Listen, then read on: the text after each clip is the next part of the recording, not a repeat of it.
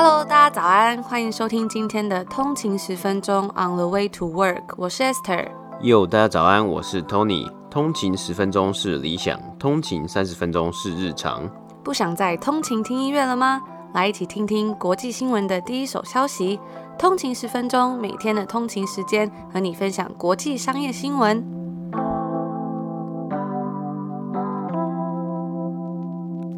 大家早安，今天是五月二十七号，星期四，欢迎回来通勤十分钟。大家早安。那我们在 IG 上面的新优势这本书的抽奖啊，也还在持续的进行中。我也看到了，在下面啊，有很多人留言，留下了你在过去一年的成长以及改变，那看了也是非常的感动。那我觉得在过去的时间里，不管有没有成长或是改变啊，其实偶尔去审视一下人生的一个旅程，都是一件蛮棒的事情嘛。因为有时候时间真的过得很快，每天早上起床、上班、下班，然后时间就这样没了。所以有时候提醒一下自己，然后反思一下，看自己其实已经做了很多事情啊，其实已经很棒了。我觉得适时给自己一个鼓励啊，或是一个小小的庆祝，都是一个很棒的事情。嗯，对啊，就是我像我们之前一直在讲，就是你可以去 celebrate 一些 small wins 嘛，就是一些生命中的重要的里程碑啊，或是生命中一些小小的成就，你去好好的去看看它。特别是像是在过去一年，我们都待在家里嘛，我发现真的有多了很多的时间可以与自己好好的对话。那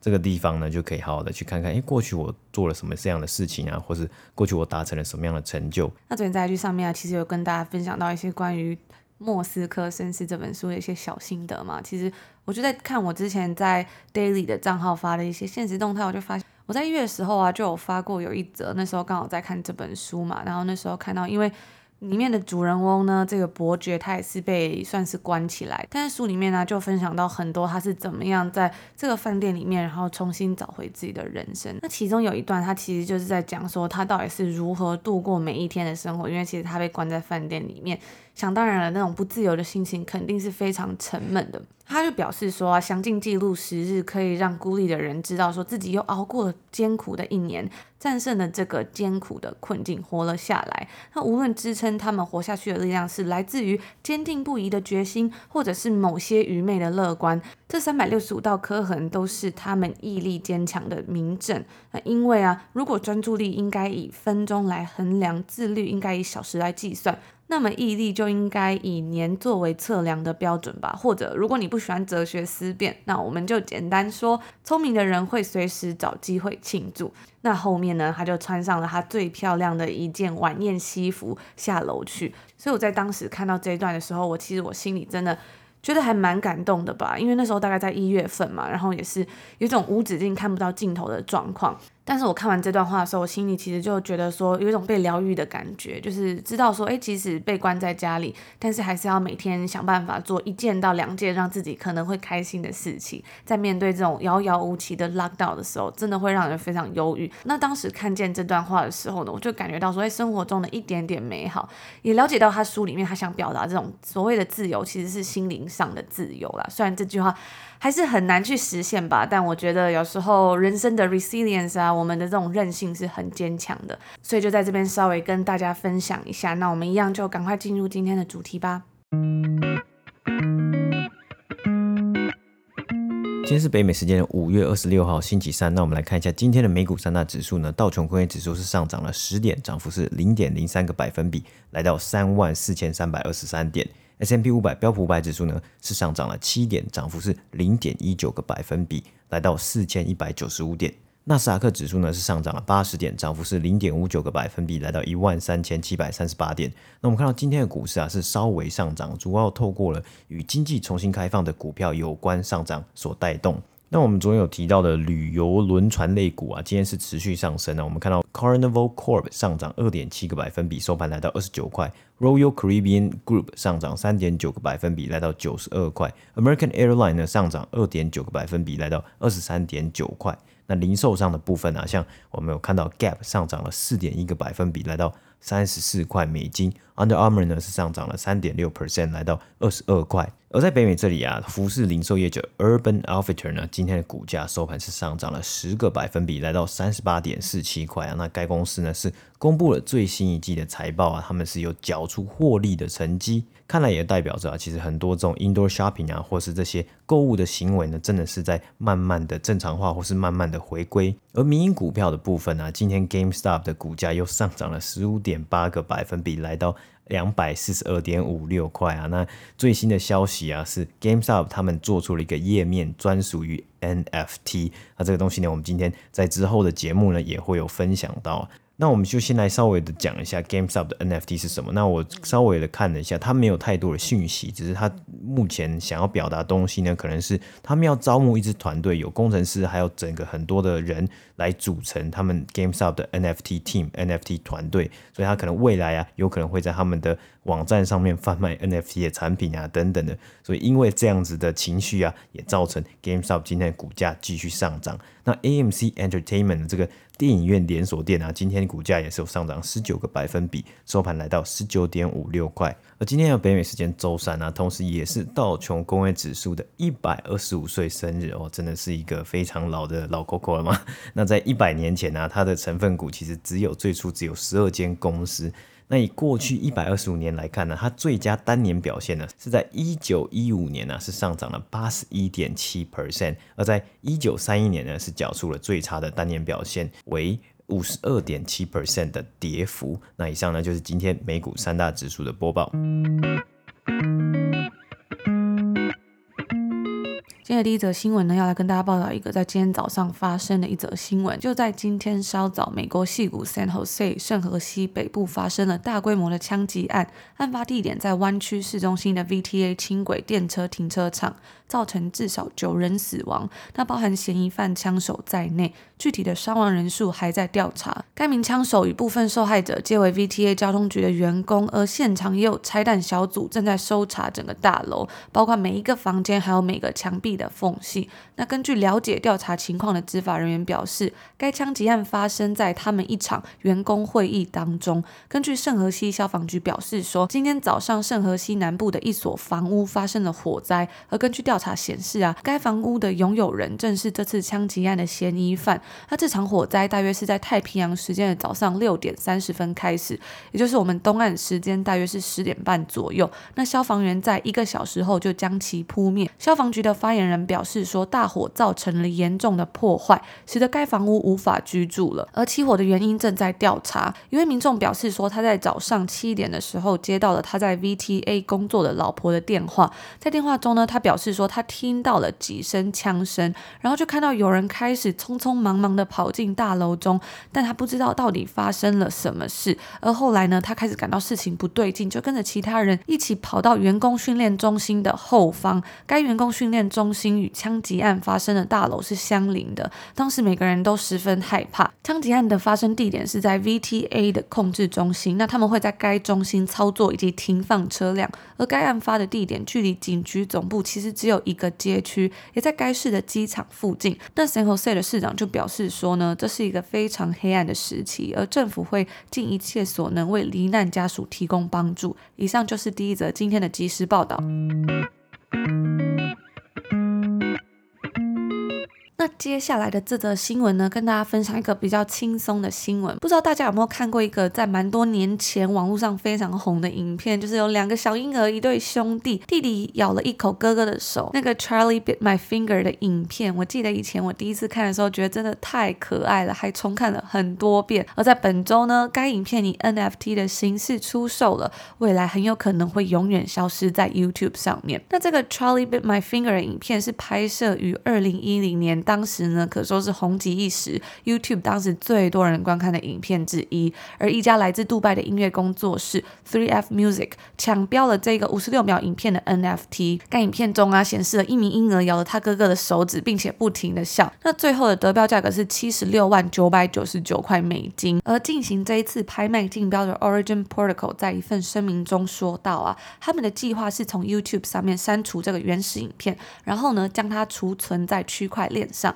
那在录制这集节目的时候呢，我去查看了一下，这个原始的 Charlie Bit My Finger 仍然还是在 YouTube 上面可以看到。不过我看到它的标题上面已经改成说，他正在等待着 NFT 的最终决定，就是说最后他们到底要不要把这影片删除。那这部影片呢，目前是拥有超过八点八三亿的观看次数，真的非常的惊人。不过啊，最后如果这个影片真的被删掉，而大家还是很想看的话，其实应该还是可以在其他某些地方看到别人转传的影片了。因为我打开 YouTube 上面有看到很多人都有转传这个影片。那除了这个影片之外呢，这一间来自杜拜的 Three F Music，它还拥有知名梗图，也就是 Disaster Girl 以及 Overly Attached Girlfriend 的 NFT。那 Disaster Girl 这个梗图呢，其实就是我们之前在 IG 上面也有使用过的一个梗图，就是 Tony 做的一个关于消防车的梗图。那里面那张图片呢，其实就是一个小女孩，她在一个失火的房子面前露出了一抹邪恶的笑容。该照片是拍摄于两千零五年。那在今年四月的时候呢，以大约是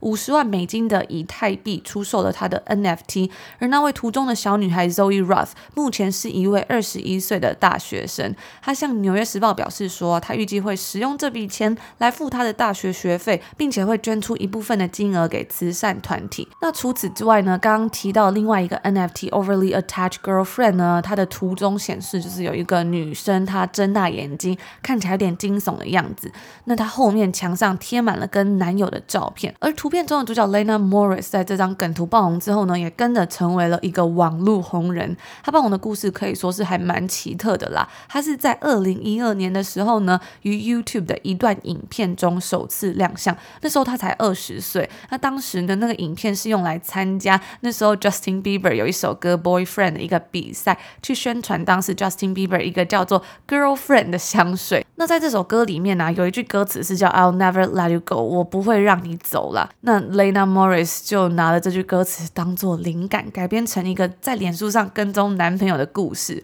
后来再加上她的招牌表情，就是那个睁大眼睛的表情，然后再加上墙上的照片，以及整个影片有一种恐怖情人的氛围。没想到后来就爆红了，被大家视为对这首歌 Girlfriend 的一个恶搞。他睁大眼睛的样子啊，也成为了他频道的招牌。那现在他 YouTube 账号上面是有一百二十四万个订阅。不过呢，在去年的时候，他上传了最后一支影片之后，他就没有再更新他的频道了。那我有看到啊，其实还蛮多访问里面，他都表示说，其实他还蛮想摆脱这个形象，也就是睁大眼睛有点惊悚的这个恐怖情人的形象。他在他的频道里面也拍了一些慈善啊，或是一些翻转，想要翻转他形象的影片，但是后来还是没有用，大家还是对他的印象停留在这个 Overly Attached Girlfriend 里面。而当年爆红的这张梗图呢，在今年更是以四十一万一千美金的价格售出了。最后，我们回到这个 Charlie Bit My Finger 的影片啊，这支影片让他们一家人赚进了一栋房子。那在他们纪念该影片爆红十周年的一个影片里面呢，男孩的父亲就透露说，他被告知说，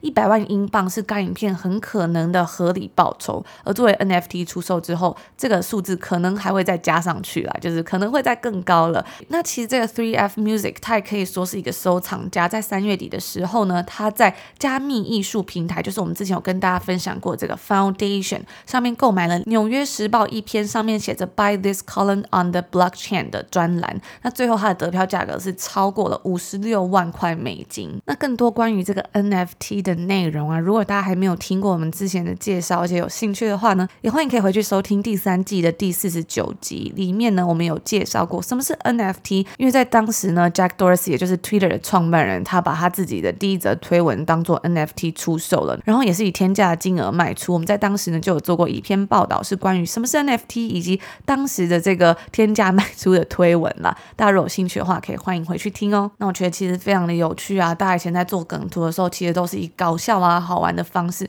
没想到呢，现在自从这个 NFT 之后，开始有很多人想要来收集这些知名梗图。而且我觉得最好玩的是，那时候看到这个 Disaster Girl 的时候呢，拿去卖了之后，他甚至拿回来缴自己的学费。我想在当年呢、啊，他应该都没有想到自己一张无心的照片可以引起这么大的波澜，或者说可以因为这张照片拿来赚这么多的钱，甚至拿去缴他的学费。会不会之后就发展成大家开始积极的做梗图，然后期待自己的梗图可以以天价的金额走出？搞不好自己会变成一个趋势，也不一定。接下来的新闻呢，我们来讲讲今天 Ford 福特汽车举行的自从去年 CEO Jim Farley 上任以来的首次投资人日，或是英文就是叫做 Investor Day 啊，或是你也可以说是 Capital Market Day。那这一次呢，Ford 提供了许多他们对未来的策略以及预估，也让该公司的股价呢今天收盘是上涨了八点五个百分比，来到十三点九块美金啊，就快要逼近了十四块了，也让 Ford 成为今天标普五百中啊表现最佳的公司。那接下来我们来看看啊，什么样的消息是让投资人如此的振奋呢？那今天呢，他们有提到关于电动车的投资以及他们的决心。福特表示啊，预计要在二零三零年前。全球汽车的销售呢，有四十 percent 会来自于电动车，并且预计啊会在二零二五年之前投入三百亿的美金在电动车研发方面，较先前二月表示的两百二十亿美金还要多出了八十亿啊。其中啊，其实自从二零一六年以来。他们就已经陆陆续续投资了七十亿的资金在这个上面了。我们先前也有报道过，该公司在美国呢也设立了全新的电动车电池的设计园区，而这些策略呢更是围绕在 Jim Farley 所提出的 Ford 加或是 Ford Plus 计划，主张呢希望可以在二零二三年达成 EBIT margin earnings before interest and tax 息税前利润率达到八 percent。那这个数字啊是真的非常具有野心啊，因为在 Jim Farley 的前几任领导人呢、啊，也有喊出相似的目标，但都没有达成过啊。主要呢，是因为华尔街的分析是在之前呢、啊、看到了这些目标，没有看到一个为了达成这个目标的具体计划要如何去实施嘛。但是以 Jim Farley 的计划和野心啊，华尔街看起来是非常的相信。我们昨天其实有讲到，还以及他跟华尔街的关系还有名声啊，都是还不错的。那我们来看看呢、啊，过往几年 Ford 的 EBIT margin 啊，福特在二零一七年的 EBIT margin 是四点二一 percent。二零一八年呢是三点一五，二零一九年呢就下降到了一点七一啊，而二零二一年呢，去年是因为疫情的影响，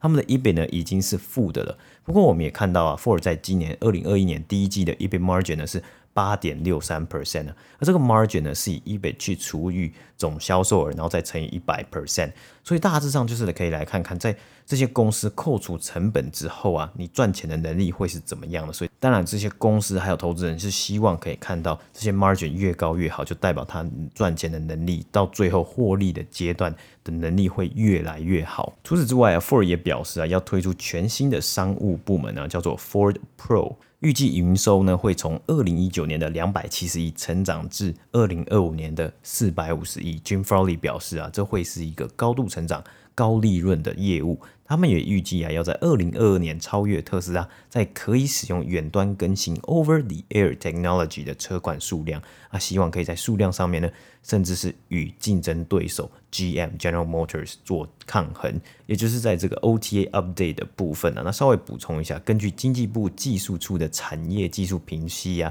这个概念呢是中文可能也可以叫做空中下载技术啊。以往在车辆交车之后啊，那驾驶人可能你自己要去经销商或是维修厂进行维修。或是你车辆的系统更新，但是使用 OTA 技术更新呢，可以省下部分的成本以及维修时间。那当然，这个汽车的这个系统更新啊，一定是比这个手机的系统更新还要来得复杂嘛。所以这个技术的研发上面呢，当然也会困难一点点啊。所以这些车厂喊出的这些数字以来啊，也对于投资人来说，还有这些分析师来说，也会算是一个好处了。那最后呢，就是电动车的部分啊，许多分析师其实在今天的这个 Investor Day 之前，他们都在猜。会不会下一个推出的电动车款呢？就是 Bronco 的版本啊。不过 Ford 没有多做说明。目前他们电动车呢，最主要的两台就是这个 Mustang 野马的 Mac 一那另外一台呢就是 Ford 一五零这个电动皮卡车 Lightning。但他们也有在 Investor Day 上面提到啊，上周公布这一台 Ford 一五零 Lightning 的预购的订单已经超越七万台了。